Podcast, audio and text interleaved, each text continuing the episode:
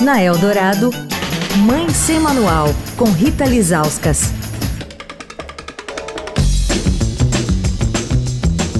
Oi, gente, Mãe Semanal de volta. Ontem, 2 de abril, domingo, foi o Dia Mundial da Conscientização do Autismo. E essa primeira semana de abril é a semana municipal para discutir esse assunto.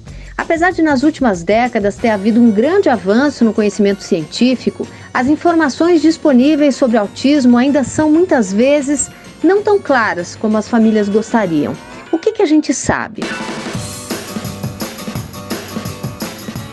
Bom, primeiro que autismo não é doença, mas sim uma condição que compromete a capacidade de comunicação e também de linguagem. O transtorno de espectro autista, como o próprio nome sugere, não engloba apenas um, mas vários subtipos do transtorno. Por isso, o termo espectro é utilizado né, como uma forma de abranger todos eles. Recentemente, a discussão entre herança genética e o autismo tem se fortalecido, mas essa também não é uma questão fácil. O que, que a ciência já nos contou sobre o assunto? Que há sim uma herança genética que se associa a fatores ambientais e que pode se manifestar de formas diferentes, ou seja, essa é uma condição clínica complexa de herança multifatorial, não tem só uma origem.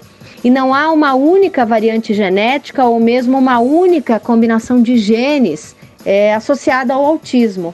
Também é bom lembrar que pessoas autistas não são umas iguais às outras. Elas apresentam dificuldades diferentes, às vezes características e comportamentos diferentes entre elas. O diagnóstico do autismo não é baseado em exames, mas sim em observação de reações, atitudes, condutas e habilidades que essa pessoa apresenta em ambientes e também em situações variadas. Bom, tudo isso para dizer que a partir de amanhã, aqui no Mãe Sem Manual, a gente vai se aprofundar no assunto com um especialista em autismo. Não perca! Quer falar com a coluna? Escreve para mãe sem manual, arroba estadão.com. Rita Lisauskas para a Rádio Dourado, a rádio dos melhores ouvintes. Você ouviu Mãe Sem Manual, com Rita Lisauskas.